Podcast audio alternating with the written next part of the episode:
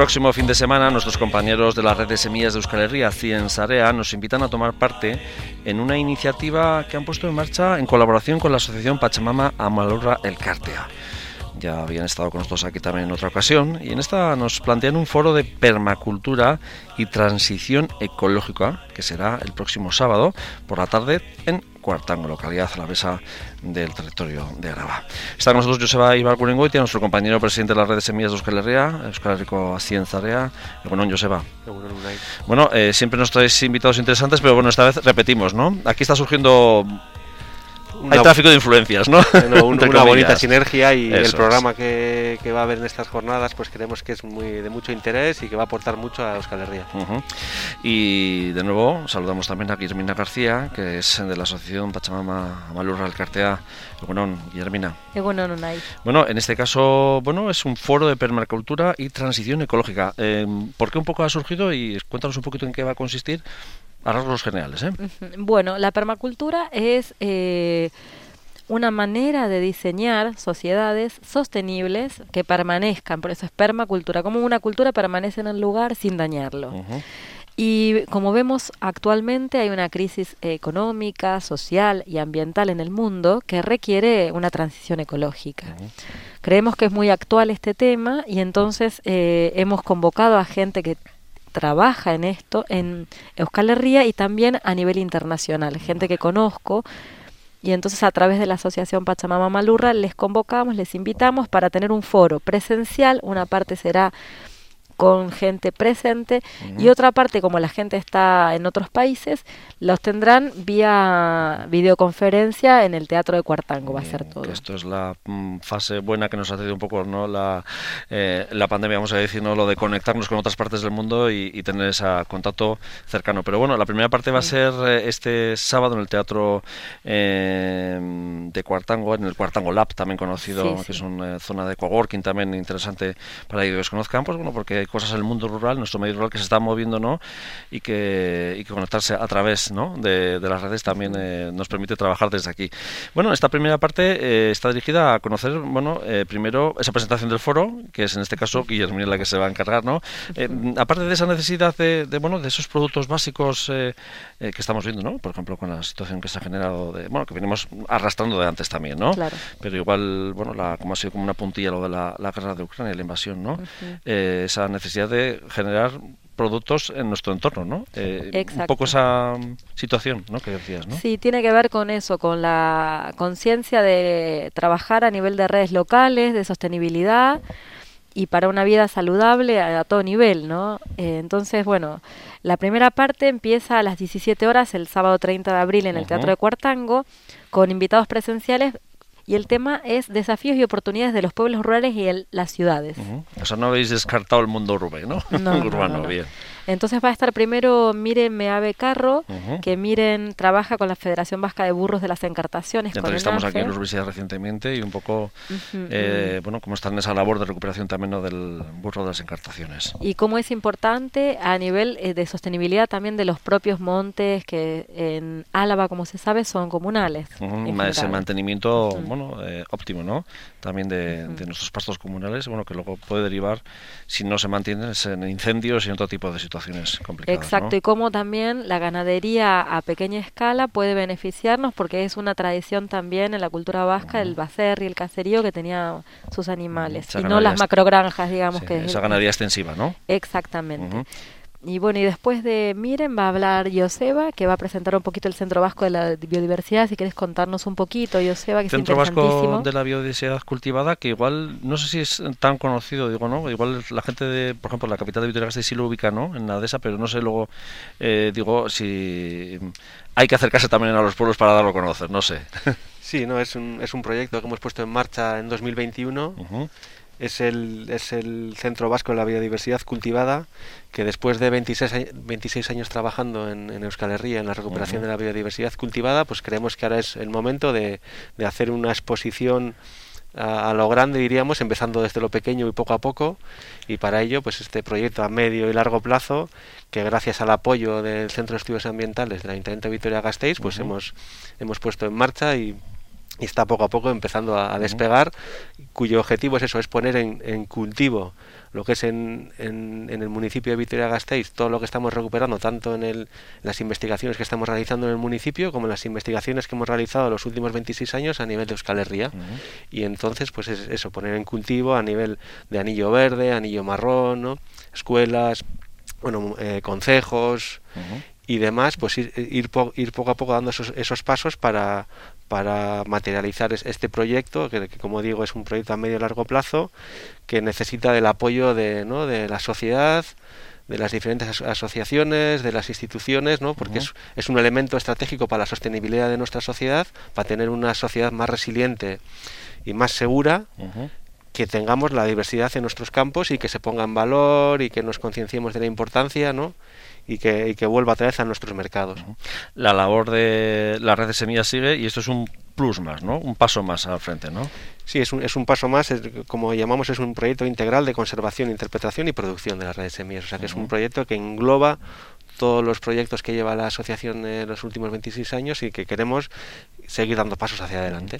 Y ahí es donde jugáis un poco también, ¿no? Como lo que decimos, ¿no? un poco la temática ¿no? de este tema, ¿no? Lo de los desafíos y oportunidades de los pueblos rurales y también eh, de las ciudades, ¿no? Porque en ese caso también, por ejemplo, con Victoria Gasteiz habéis jugado así, bueno, pero en otras eh, localidades importantes de Euskal Herria también, ¿no? También estamos trabajando como con, ¿no? con el gobierno de Navarra o con otros diferentes ayuntamientos como Orduña, Zaya, Carrancha, Plenchea, ¿no? Un, montón de municipios en los que estamos, ¿no?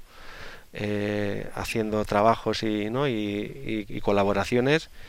Y en este caso pues el, municipio de Vitoria-Gasteiz pues reúne unas condiciones óptimas no es, es, una ciudad una urbe de, de, de, mediano, de mediano pequeño tamaño no diríamos a, nivel internacional pero con un potencial tremendo no tanto del anillo verde anillo marrón no todo la, la llanada no tiene un potencial agrario agronómico no en, en, lo que respecta a la agricultura, pues tremendo. Importante, ¿no? Bueno, esas citas a las eh, cinco y media eh, y luego posiblemente hay otra posibilidad más, que esto también, bueno, mm, eh, inquietud que hay también en el medio rural, ¿no? Navarro, a la vez, sobre todo, bueno, pero también Vizcaíno y Guipuzcoano, ¿eh?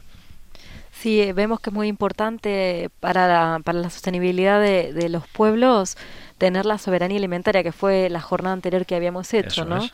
No tener que depender de los fletes, como vimos que hubo los paros de los sindicatos de transportistas, como vimos que hubo desabastecimiento de alimentos, es importantísimo la soberanía alimentaria y sobre todo de esas variedades que son tradicionales que hacen parte de la cultura de los lugares, que están eh, íntimamente relacionadas con la identidad de la gente.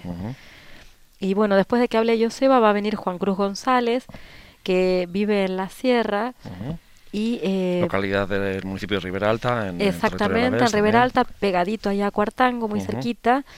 Y va a contarnos cómo se construye una comunidad energética, porque ahí en la sierra ellos tienen este proyecto de una comunidad energética que les provee de energía eléctrica. Y bueno, nos van a comentar cómo hacer para armar nuestra propia eh, comunidad en los pueblos rurales, en oposición también a estos macroproyectos, porque siempre tenemos en cuenta esto, que hay la transición ecológica por un lado y la propuesta de las macroemprendimientos gigantescos por otro lado, donde nosotros eh, revalorizamos y le damos valor a estos pequeños emprendimientos donde la gente puede participar, puede opinar es parte de, la solución, digamos, ¿no? Sí, de alguna manera aquí en las ellos han, tirado por esta vía de la comunidad energética. De hecho, hay muchos pueblos del entorno de Álava y también de Navarra, ¿no? Que están yendo hacia esa vía. Pero luego también dentro de la comunidad energética cada uno está diciendo por dónde ir y por dónde tirar. Pero eso es un ejemplo, un modelo que, bueno, que pueden eh, aquellos que estén interesados o los que se acerquen, pues puede resultar también interesante, que es otra vía.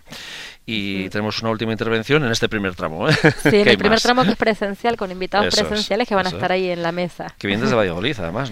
Sí, Eduardo Perote es una persona fantástica, él es guarda forestal y hace más de 10 años que creó la asociación Prado de Lullas y trabaja con toda la gente del pueblo de Piñel de Abajo en Valladolid, recuperando y revitalizando ese pueblo, haciendo en cada estación del año diferentes encuentros a nivel ibérico, el encuentro del tomate ibérico, de la cereza, de la trufa de, verano. Luego también es, es, colaborador de, las redes de semillas también. Eduardo Perote es toda una referencia ¿no? en todos sus... Sí, como desde un pueblo pequeño también se pueden hacer muchas cosas, iniciativas y atraer a la gente ¿no? que para ver ¿no? Eh, qué se está haciendo también en otras partes. ¿no? Claro, queremos comentar un poco la experiencia que nos parece fantástica, sobre todo la revalorización de la cultura rural dar trabajo a un pueblo muy pequeño como Piñel de Abajo de 70 habitantes cada o sea, cada tantos meses que se llena de gente, que hay conciertos, que hay exposiciones y la recuperación de la biodiversidad cultivada que hace Eduardo como más de 900 variedades de tomates eh, tradicionales.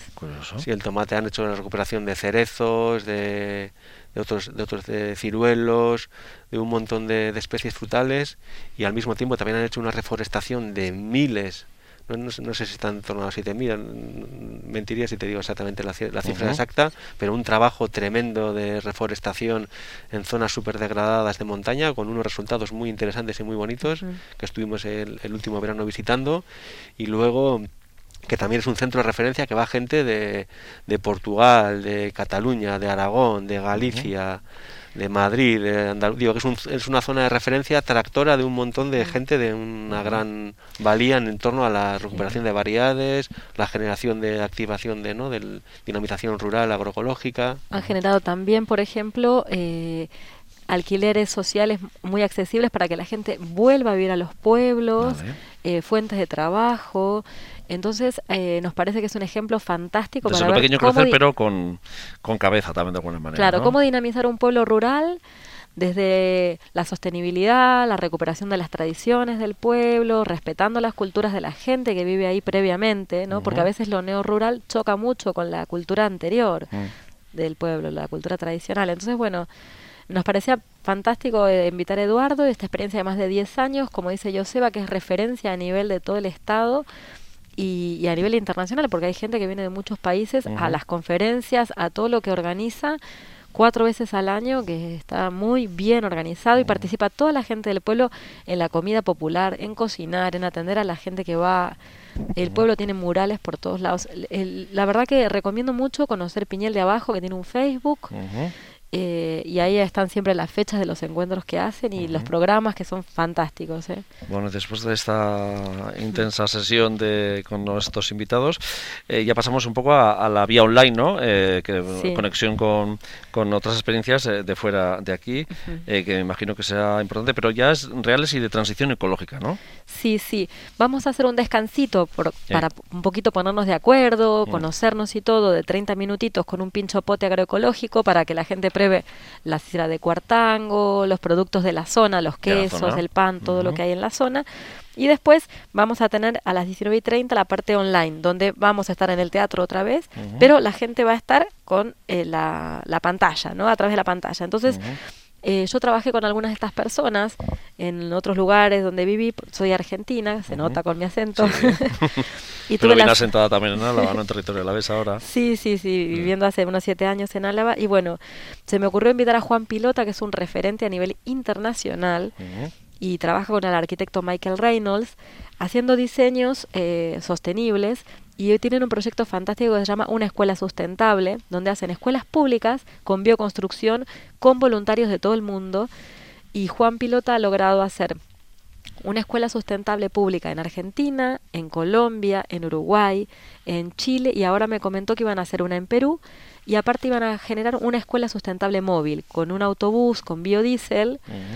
Eh, entonces la escuela va a ir a esas zonas rurales de los Andes donde no hay acceso a nada. de comunicación, ¿no? Exactamente. Bueno, eh, Juan Pilota es ingeniero y es especialista en energías renovables y bioconstrucción. Así que me parece una... Y tienen la cooperativa de bioconstrucción Caminantes que queda en Mar del Plata, en Argentina, y, y, cómo generar también trabajo a la gente que vive en zonas rurales que se puede llamar en Argentina le llaman desfavorecidas porque son zonas más frías, con menos población.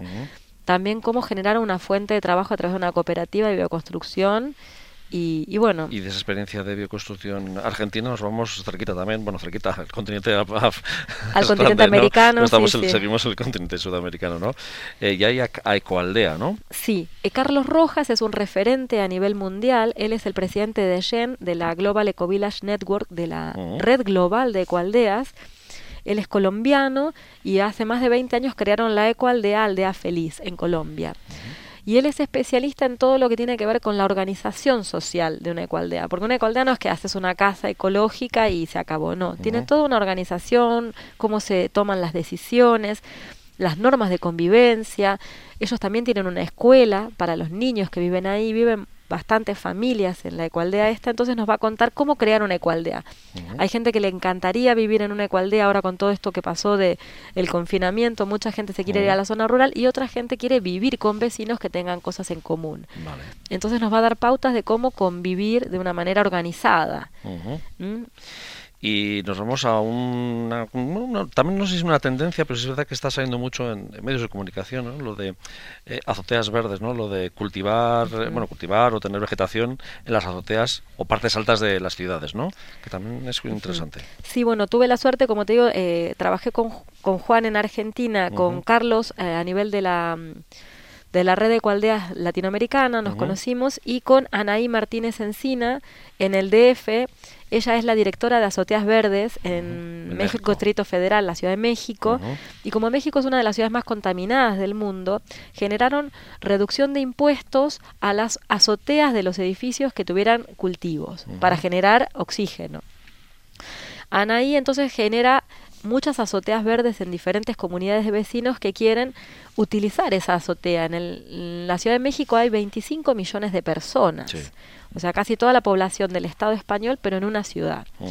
Es enorme la Ciudad de México. Entonces, bueno, hay mucho smog, mucha acumulación de gente y pocos espacios verdes. Solamente el los parques de Chapultepec están ahí en la Ciudad de México. Entonces, Anaí lo que hizo fue generar estos diseños de azoteas donde la gente puede volver a reunirse.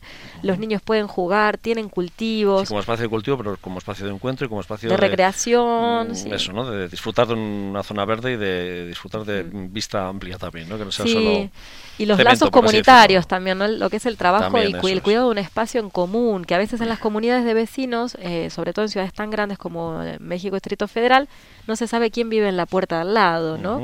Entonces, bueno, como una propuesta para una ciudad también, ciudades en transición, ¿no? Ciudades que quieren reverdecer de alguna forma. Y luego terminamos con una experiencia que está trabajándose aquí cerquita en, eh, en Áraba también, en la zona de Guapec y en Cigoitia, ¿no?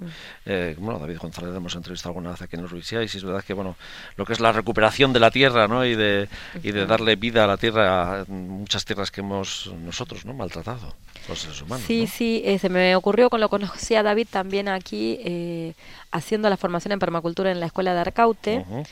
Y entonces eh, me decía cómo plantear una transición ecológica a nivel de Euskal Herria, ¿no? Cómo plantearlo, alguien que conoce la zona, él en este momento trabaja con sus eh, Habitat, Design, y eh, hacen agricultura regenerativa en campos que tuvieron agrotóxicos, entonces cómo regenerar esas tierras maltratadas por los agrotóxicos, eh, donde está contaminada el agua, donde la tierra está casi seca porque no tiene nutrientes de que la quemaron con los tóxicos. Entonces, bueno, eh, a nivel más global nos va a decir estrategias y me parece muy bueno para cerrar ya el encuentro de experiencias reales de transición ecológica. ¿no? Bueno, pues una tarde muy intensa en Cuartango Lab, ahí en el, lo que era el antiguo balneario de Cuartango, eh, con temas muy interesantes, eh, que aquí vamos un poco más allá de lo que es el sector primario, pero bueno, que también no tenemos que pensar solo que el sector primario es nuestro ámbito de nuestras fincas de cultivo o, de nuestra huertita urbana o de nuestro entorno, que es más importante y hay mucho más incluso por ejemplo, como estabas comentando, las sociedades verdes que pueden ser, de hecho que se están viendo ¿no? en, muchos ámbitos de, zonas urbanas, pero lo bueno es que vayan hacia esa transición ecológica, que es lo, interesante. Bueno, pues foro de permacultura y transición ecológica este sábado 30 de abril, a partir de las 5 de la tarde, en el Teatro de Cuartango, o Cuartango Lab, que ya está siendo más conocido por Cuartango Lab. Y gracias por acercarnos a esta iniciativa a Guillermina García, de la Asociación Pachamama Amalurra de Cartea, que te habrá tocado coordinar también todo esto, me imagino. Claro, sí, sí, sí, sí. sí. Pero bueno, son cosas interesantes y, que vienen bien para dinamizar también nuestro medio rural. eso también es otra, otra de las vías. Y Joseba Ibar Gurengoitia, de las redes Semillas de Euskal Herria, muchísimas gracias y hasta la siguiente. ¿eh? Casi casco Suri,